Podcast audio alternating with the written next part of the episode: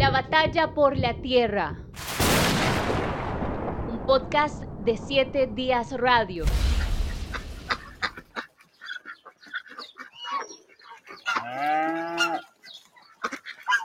Imagine por un momento que estamos en el campo y que hay una familia que tiene una pequeña granja al lado de su casa.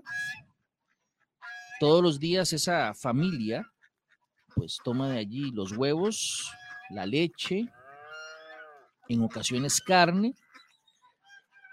También tiene una pequeña plantación de tomate o de yuca. En fin, tiene a la par de su casa lo necesario para su autosustento.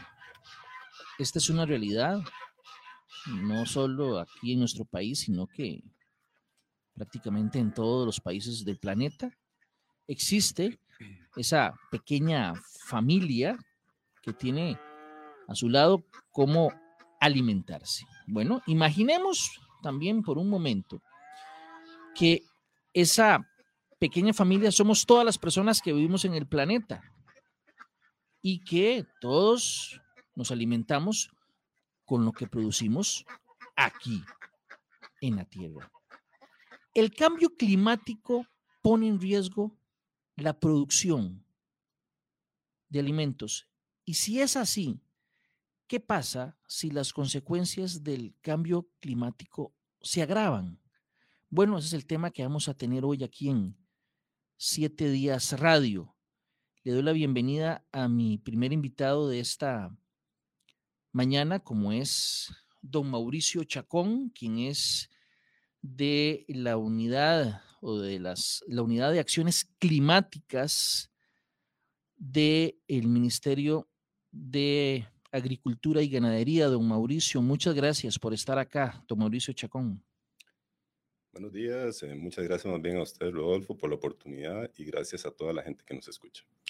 Vamos a hablar un poco de cambio climático, seguridad alimentaria, lo que vamos a comer en el futuro, qué es lo que está ocurriendo desde ya en algunas partes del mundo y por supuesto en Costa Rica, que nos pueden dar unas señales de que puede haber algún problema eh, con la seguridad alimentaria causado principalmente con el cambio climático. Y quisiera empezar por ahí, don, don Mauricio. ¿Desde ya ahora hay alguna señal o hay algún impacto en el cambio climático y en los productos del agro? Claro que sí, don Rodolfo. Bueno, eh, hay, que, hay que pensar en, que detrás de un plato de comida hay, hay muchísimo. Eh, tanto la forma de producir, la gente, eh, el sistema completo alimentario y a veces nada más nos enfocamos en, en, los tres días de la comida y no, no, nos damos cuenta de que cada vez es más difícil que esos alimentos lleguen al plato. En efecto, las implicaciones de lo que ya es el cambio climático en el país eh, se vienen dando desde hace, desde hace algún tiempo. Pónganos ejemplos. Eh, por ejemplo, eh, en, en, términos de, de cambios en las condiciones del clima, ciertas regiones tienen ya menos potencial para producir agricultura o, por ejemplo, esos famosos desabastecimientos que a veces sentimos que cuando decimos no, no, hay papa en el mercado, bueno, ¿por qué no hay papa en el mercado? Porque una condición previa que afectó a la producción nacional. Entonces lo que experimentamos básicamente es un, una percepción de que el precio subió, pero el precio subió porque la producción nacional se contrajo. Y eh, el cambio climático y, sobre todo la variabilidad climática asociada a este cambio global en el clima es el que está provocando precisamente que la, sostenibilidad en oferta de producto eh, no, se, no se dé.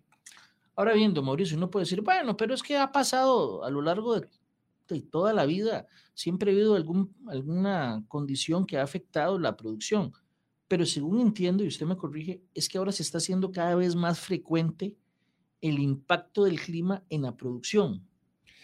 Es, es más frecuente y es más fuerte, Rodolfo. O sea, pa, para asegurar que la, que la gente tengamos alimento, hay que asegurar primero que el alimento exista.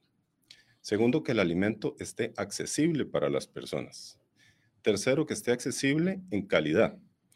Eh, entonces, en efecto, eh, cuando tenemos eventos recurrentes, lo primero que encontramos es falta de acceso al alimento. Lo segundo que encontramos es que los precios empiezan a subir, entonces la gente, mucha gente no tiene capacidad de acceder a esos alimentos.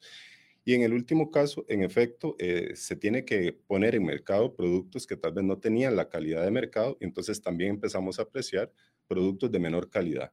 Y todos estos están asociados a una condición de clima. ¿Eso con qué está pasando principalmente? Vamos a ver, para que la gente tenga una mayor idea, ¿en dónde se está dando más ese impacto? ¿En qué parte del país? ¿Y con qué, con qué bienes? Un tema importante es que la, canasta de, la alimentación nuestra en parte se produce en el país y en parte se produce fuera. Así es. Eh, todo lo relativo a cereales, por ejemplo, viene mayoritariamente de afuera. Un buen porcentaje de los frijoles, un buen porcentaje del arroz, prácticamente el 100% del maíz. Y los alimentos para los, para los animales, soya y maíz amarillo, se producen en, en el norte y en el sur, en Estados Unidos, Argentina, Brasil. Entonces, al final, eh, nosotros estamos eh, estamos experimentando los impactos del cambio climático, no solo a nivel de país, sino a nivel eh, global. Buen punto. Eh, qué, qué, buen punto. Entonces, vamos a ver, puede ser que lo que está ocurriendo en estos momentos en el norte o en el sur del continente está generando una escasez de maíz o de algún producto que viene específicamente de esas zonas, y obviamente eso genera escasez, puede generar un aumento del precio, puede generar una disminución en la calidad del producto, en fin, realmente, y, vuelvo al tema, todos somos, como lo decía al inicio, todos somos la familia y no podemos decir que es que la granja de Costa Rica y la, gran, y la, granja, y la granja de Bangladesh y la granja de Estados Unidos, lo que está pasando, está pasando en toda la gran granja, por decirlo de alguna manera. Es una hermosa granja interconectada totalmente conectado los mares con las tierras y con, y con la atmósfera también. Y la humanidad hace uso de todos los recursos naturales para satisfacer sus, sus necesidades. Y una necesidad básica pues son los alimentos. Entonces, por ejemplo, eh, a finales del 20 empezó una crisis eh, de maíz y, y, soya. Eh, en Estados Unidos se disparó el precio del maíz y hoy, a la fecha, todavía el precio está alto. ¿Resultado de qué?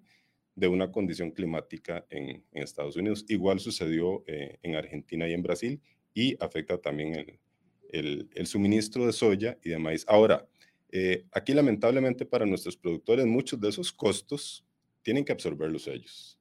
Y ahí es donde es también que, importante que, que la sociedad en general valore ese enorme esfuerzo, porque muchos de esos cambios en los costos de producción eh, no se están trasladando al, al consumidor. Hay un gran esfuerzo del sector productivo también para mantener un relativo equilibrio en, en los precios de oferta y mantener la producción también. Y, no solamente los alimentos, eh, Rodolfo. Eh, las enfermedades que se disparan producto de cambio en las condiciones climáticas puede afectar también la oferta de, de producto. Por ejemplo, em, si China tiene una enfermedad emergente, obliga al, al gobierno a buscar carne de cerdo en el resto del mundo y provoca un desabastecimiento que finalmente nos impacta a nosotros también porque parte de la carne de cerdo de Costa Rica se importa. Vamos a ver. Entonces, me está, está sumando un elemento adicional porque uno cuando piensa en cambio climático piensa en sequía, por ejemplo, extrema, ¿verdad? Que afecta severamente eh, algunos eh, lugares y con ello la, agricultura del, del, sitio. Inundaciones que también se da, lluvia en exceso, o el mar termina metiéndose en grandes extensiones donde hay plantación, pero se está sumando un elemento que tal vez poco tenemos en el radar y es plagas. Las plagas también están aumentando por cambio climático. Claro, es, es un equilibrio eh, natural que se, está, que se está rompiendo. Y ese equilibrio natural se construyó por muchísimos cientos de años. Y en un periodo muy corto de tiempo, por la actividad humana, ese equilibrio se rompe. Entonces, muchas de, las, em, de los patógenos, que en algún, de las plagas enfermedades que en algún momento tenían una, una afectación marginal muy pobre sobre los cultivos animales, se exacerban. Entonces eso provoca que plagas que antes no eran problemáticas para un cultivo en un lugar o para una especie animal en un territorio, emergen y es muy difícil controlarlas y entonces pues eh, va provocando ese, esa nueva condición de equilibrio que la naturaleza va a buscar. Y en esa condición nueva de equilibrio que va a tardar, que tardaría muchos años, pues eh, nos afecta seriamente el suministro de alimentos. ¿Hay estimaciones de implicaciones en cuanto a lo económico de este tipo de fenómenos? Bueno, em, a, futuro, eh, Rodolfo, más lo que tenemos es una enorme incertidumbre. O sea, cuando, cuando uno revisa los, los informes del IPCC eh, con respecto a agricultura, lo que plantea son pérdidas sustantivas en la oferta de producción mundial. Porque también es, no, es, no, no hay suficiente certidumbre con respecto al impacto que pueda provocar ese, esos dos grados centígrados de aumento en la temperatura global. ¿Cuánta disminuye la precipitación? ¿En qué territorios? ¿Cuánto aumenta la, sequía? ¿Cómo se puedan comportar los cultivos que tenemos en uso, en aplicación, y los animales que tenemos en uso con respecto a cambios radicales en, en oferta de, de, forraje o en oferta de, agua para producir. Entonces, lo cierto acá es que estamos en una situación en la cual hay que planificar una transformación para la agricultura, asegurar que los países cada vez tengamos más capacidad de producir lo que necesitamos y a lo interno de nuestros países, pues nos, nos podamos asegurar que ese cambio tecnológico que estamos eh, promoviendo eh, nos asegure por lo menos una continuidad de los procesos productivos a nivel nacional y tener menos dependencia de los alimentos importados, que finalmente eh, va a ser una de las crisis, ¿verdad? Porque cada país va a querer asegurarse de su producción. ¿Qué se está haciendo puntualmente? Que usted nos pueda señalar, bueno, hemos tomado esta acción, esta otra, en el marco de esta conversación que estamos teniendo. Bueno, hay, hay medidas de carácter global, Rodolfo, hay, hay mucha preocupación en el mundo alrededor del tema. Pienso que la agricultura va a tener que pasar a, a ser tema prioritario. Yo creo que ha sido un tema que no se le ha dado la relevancia que tiene. Creo que la pandemia nos ha puesto mucho en perspectiva. Eh, hay grupos de trabajo en todo el mundo prácticamente buscando soluciones para, para modelar condiciones futuras, para desarrollar tecnologías que permitan adaptación al cambio climático. A lo interno, eh, el país está impulsando una agenda climática agropecuaria para asegurarnos, por un lado, contribuir a la mitigación de gases de efecto invernadero, pero paralelo a eso, asegurar que las cadenas de valor prioritarias puedan eh, tener instrumentos para hacer adaptación al cambio climático. Y aquí venimos trabajando ya desde hace eh, algunos años en cadenas, por ejemplo, como ganadería de leche, carne, eh, café. En los últimos años estamos trabajando con el sector cañero, con el sector arrocero y con el sector musáceas, como cadenas que agrupan la mayor cantidad de productores, la mayor cantidad de uso del suelo y que tienen un impacto económico y social importante para el país. ¿Qué piensa usted de los transgénicos? Que, que ha habido una discusión, mm, siento yo, que en todo lado y, y bastante intensa. Hay quienes plantean que, que son una opción para resistir o para ser más resistente a algunos cultivos frente a estas amenazas de más plagas o de cambios extremos en el ambiente. ¿Esa es una opción para ustedes? ¿O la ven como una opción? Bueno, es una, una, una opción que ya muchos países eh, la practican. El maíz, eh, la soya que llega acá es, es transgénica. Eh, tiene muchas ventajas, sobre todo en sistemas de, de monocultivo, que permiten, por ejemplo, reducir la labranza del suelo, que genera mucha, mucha pérdida de, de carbono, mucha pérdida de biodiversidad. En el caso nuestro, tenemos un país, podríamos decir, bendecido eh, un país con suficiente recurso hídrico, con suelos de excelente calidad, con un capital intelectual importantísimo a nivel de instituciones, productores y organizaciones, uno podría pensar, podría pensar que el país tiene elementos suficientes para no requerir de transgénicos para la producción nacional. O sea, seguir produciendo hortalizas, somos autosuficientes en, hortalizas, seguir produciendo las hortalizas que ocupamos, sabiendo que las hortalizas son la base de la pirámide de la, alimentación sana. Em, uno podría pensar que tal vez eh, otros países que producen commodities puedan, puedan seguir por esa vía, porque hay que asegurar la alimentación del mundo, ¿verdad? Eh, y en el caso nuestro, eh, los alimentos que producimos, uno podría pensar que con otras estrategias podríamos perfectamente abastecer el, el mercado nuestro, la población nuestra de alimentos. ¿Hay algún producto en particular, ya sea en Costa Rica, en el mundo, que sea particularmente amenazado?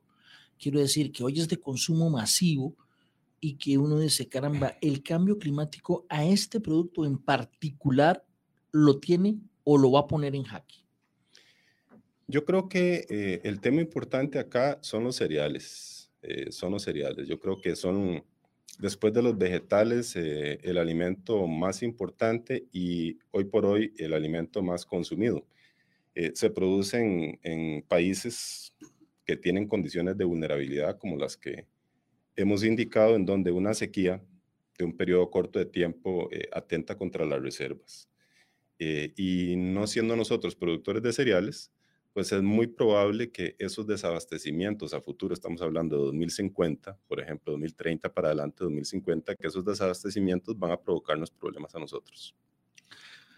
Vamos a hablar un momento de nutrición, desnutrición, sobrepeso y les cuento que eso tiene mucho que ver con seguridad alimentaria y cambio climático.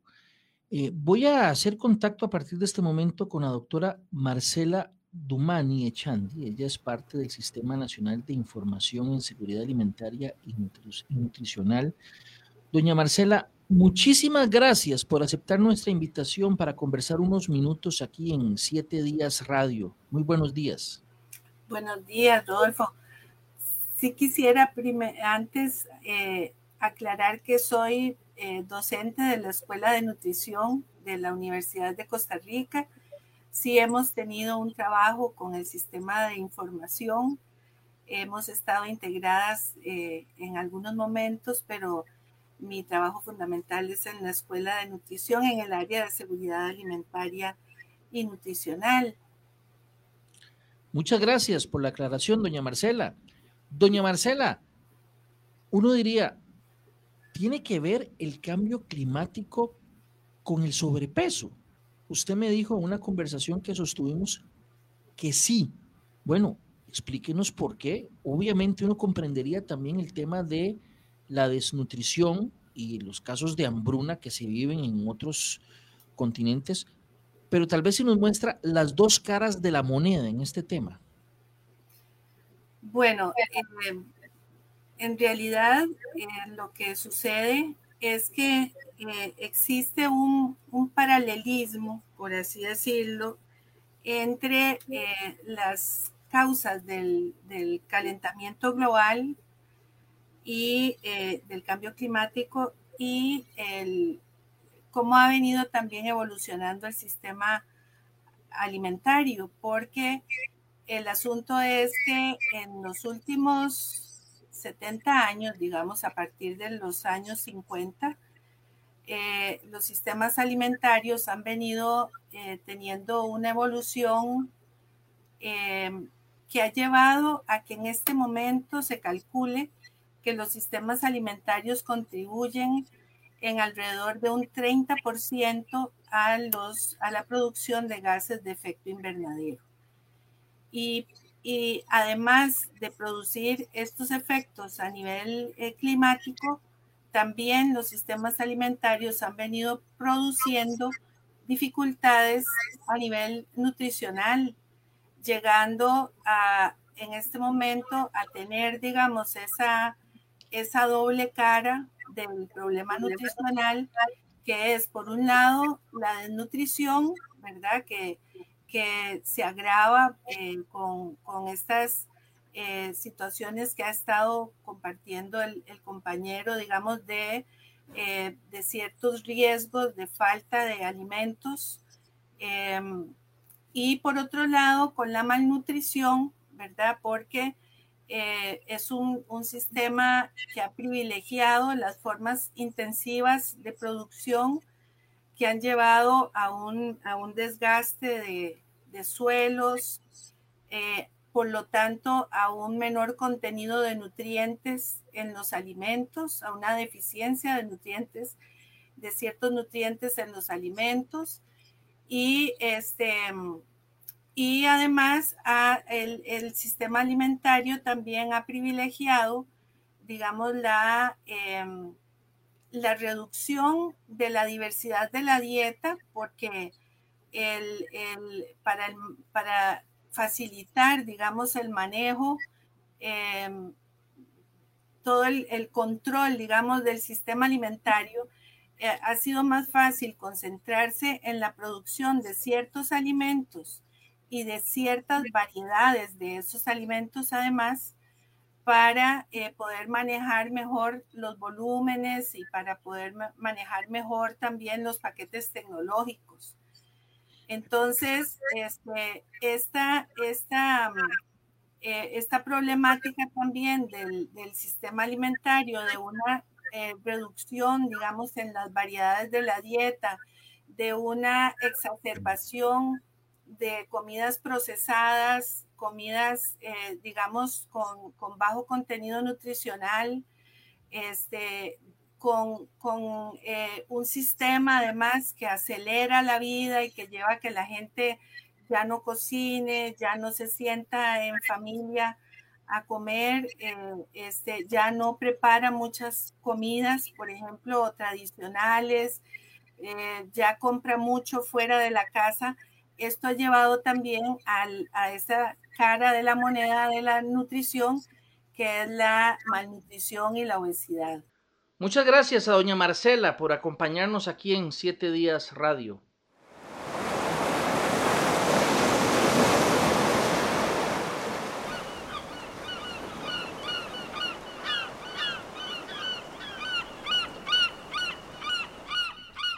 Hemos estado hablando del campo, pero creo que también es importante tomar en el tema alimentario el mar, la actividad pesquera. Vamos a hacer contacto telefónico con Cristina Sánchez, que es gerente de ciencias de Mar Viva y quien también es bióloga marina. Vamos a ver si nos escucha doña Cristina. ¿Qué tal? Muy buenos días. Buenos días, sí, los escucho perfecto. Muchas gracias por la invitación. Más bien, muchas gracias a usted por aceptar nuestra invitación. Doña Cristina, vamos a ver, hay especies que eh, son protegidas en el mar, obviamente. Hay otras especies que se pueden eh, consumir, que se pueden pescar y comercializar de manera sostenible. Esa es la idea. Por supuesto que el cambio climático no hace ningún tipo de distinción y afecta a los dos tipos de especies. ¿Qué datos, qué panorama conoce usted que nos explique un poco cómo está afectando el cambio climático y cómo podría afectar el cambio climático tanto a las especies que deben de ser protegidas como a las que se pueden comercializar? Sí, eh, acá es importante mencionar tal vez primero cuáles son esos factores o, cuáles son esos cambios que se van a estar viendo en términos oceanográficos. O sea, son muchos, pero principalmente se habla de un aumento en la temperatura del mar, eh, una mayor acidificación por eh, la absorción de dióxido de carbono, que es el principal gas ¿verdad? del causante del cambio climático, y también una variación en lo que es la disponibilidad de oxígeno en el agua. Entonces, estas variables son las que van a estar afectando a estas especies, tanto especies amenazadas como especies comerciales, especies que se utilizan para turismo, ¿verdad? Entonces, eh, es como una cadena de factores. Ahora, con respecto a estudios o investigaciones, las investigaciones se han basado principalmente en otras regiones. Nosotros estamos en el Pacífico eh, tropical oriental y para esta región hasta ahora se están empezando a hacer investigaciones y proyecciones. De hecho, hay un estudio del 2020 que hace proyecciones de los cambios que van a estar ocurriendo y de cómo estos cambios pueden promover que estas especies se desplacen a buscar otros sitios que tengan unas mejores eh, características o, que sean más idóneos para habitar. Y esto específicamente para Costa Rica se habla que, por ejemplo, especies de importancia comercial, tanto de pesquerías pequeñas, artesanales, como de especies más grandes, ¿verdad? Por ejemplo, eh, pelágico, lo que es palangre, eh, tiburones, atunes y, otras, eh, estarían disminuyendo, digamos, la idoneidad de, ese hábitat donde ellas se encuentran en Costa Rica de un 10 a un 30%. Es decir, que eh, de un 10 a un 30% perderíamos ese hábitat que es idóneo para esas especies, que son tanto de importancia comercial y algunas incluso están amenazadas. Y esto pasaría alrededor del mundo. Entonces lo que se visualiza, como le digo, lo que se están haciendo ahorita son proyecciones, pero lo que se visualiza es que las especies marinas se van a estar desplazando a otras regiones donde las condiciones sean mejores. Y obviamente en las zonas tropicales, que es donde nos encontramos, pues va a haber la mayor afectación por, por el aumento en la temperatura. A ver si le entiendo entonces, se van a mover a, a lugares donde hoy no están y esta parte del, del mundo donde están hoy va a perder la presencia de estas. Sí, puede perderla o pueden disminuir, ¿verdad? Eso todavía no lo sabemos, pero evidentemente ellas no tienen límites. Entonces, eh, de, si uno pierde el hábitat ideal, digamos, en el que uno quiere estar, pues lo, lo, lo más lógico es que se, se, muevan y se desplacen.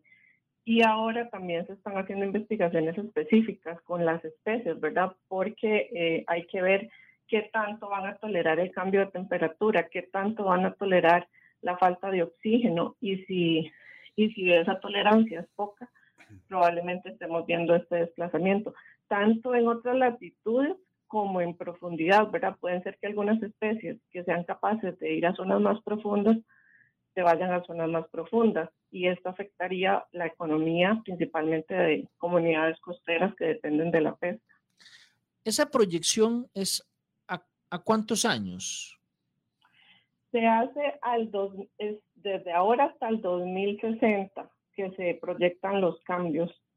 O sea, no, no, no tantos años Por su... después.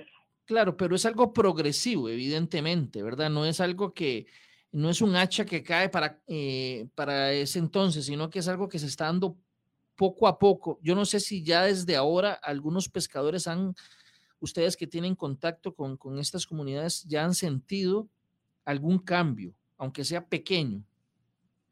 Sí, claro, sí, es algo que se da progresivamente eh, y se ponen varios escenarios. Entonces, por eso estas proyecciones son apenas aproximaciones. Con respecto a los pescadores, efectivamente, cuando uno habla con ellos, eh, ellos saben que si la temperatura, o sea, si el mar está como más caliente, por decirlo así, de lo normal, eh, muchas de las especies, eh, pues ellos no las encuentran o no las capturan, ¿verdad? O si hay cambios en mareas o cuando hay niños, ya ellos saben que si es año del niño, más o menos la pesquería se va a comportar de cierta manera, o sea, ya, ya ellos detectan que esas variaciones en el mar eh, les va a afectar también la producción o las capturas que ellos puedan tener. Doña Cristina, muchísimas gracias por aceptar nuestra invitación y conversar unos minutos acerca del el impacto que también puede tener en el tema marino el cambio climático cuando analizamos un tema como la seguridad alimentaria. Muchísimas gracias. Gracias a ustedes. Don Mauricio, esto ya es irreversible. Quiero decir, todo esto que estamos planteando, hay un punto donde ya estamos en el no retorno o todavía hay digamos, margen de acción para tratar de, enderezar las cosas? Siempre hay margen, don Rodolfo. E, el último informe del, IPCC, del panel de científicos que han trabajado intensamente sustentando con datos esto, eh, es de 3.000 páginas. Lo que quiere decir es que está lleno de datos para que tomemos decisiones cada quien lo que nos toca. Em, lo, que se, habla es del umbral de los 2 grados centígrados y que a partir de ese umbral eh, los cambios serían irreversibles. Para no llegar a ese umbral, en el Acuerdo de París, eh, todos los países, mayoritariamente, unos más que otros, asumimos compromisos.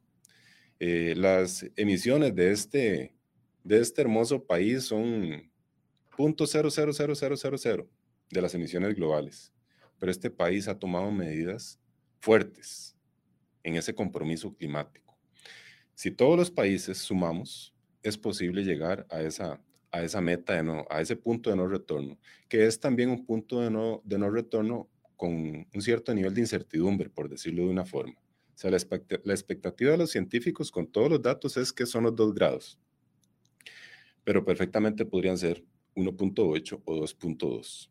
Lo cierto del caso es que llevamos una tendencia y una ruta que si no tomamos decisiones y acción, y sobre todo acción que sea disruptiva, eh, vamos a llegar ahí. Si no llegamos ahí en el 2030 o en el 2050, vamos a llegar en el 2060 o 2070, pero que vamos, vamos. Ahora bien, yo le decir algo que me preocupa y es que la mayoría de las proyecciones en este tema, cuando uno las repasa cada cierto tiempo, pareciera que la regla es más bien que los científicos dicen, pensábamos que iba a ser hasta tal año, pero se nos adelantó tantos años. Entonces, más bien lo que parece que, ha estado ocurriendo es que las proyecciones se están cumpliendo mucho antes de lo que se tenía pensado. Sí, señor, es correcto. Eh, y, y, siempre hay que jugar, decimos en escenarios eh, pesimistas, ¿verdad? Porque no podemos, en temas tan importantes, no podemos jugar en escenarios tan optimistas. Entonces, en efecto, tenemos que tomar medidas inmediatas. El consumo de, combustibles fósiles debe reducir, sí o sí. El uso de, combustibles como carbón para producir energía debe reducir, sí o sí. Eh, aumentar la cobertura forestal en el planeta entero, hay que hacerlo, sí o sí. Mejorar las prácticas agrícolas para aumentar el nivel de carbono en el suelo, hay que hacerlo sí o sí. Y los habitantes todos tenemos, todos, todos, todos tenemos un aporte eh, que hacer en esta ruta. Desde caminar el kilómetro para ir al supermercado hasta reducir el uso de plásticos, em, hasta comer sanamente, como no, eh, hasta sembrar un árbol en el patio, o sea, todos podemos eh, hacer algo. Y, y aquí yo quisiera subrayar, Rodolfo, un tema, y es que hay tanta presión sobre el agricultor, tiene que producir alimentos de calidad, tiene que producirlos baratos, tiene que producirlos en abundancia, tiene que producirlos con impactos ambientales positivos.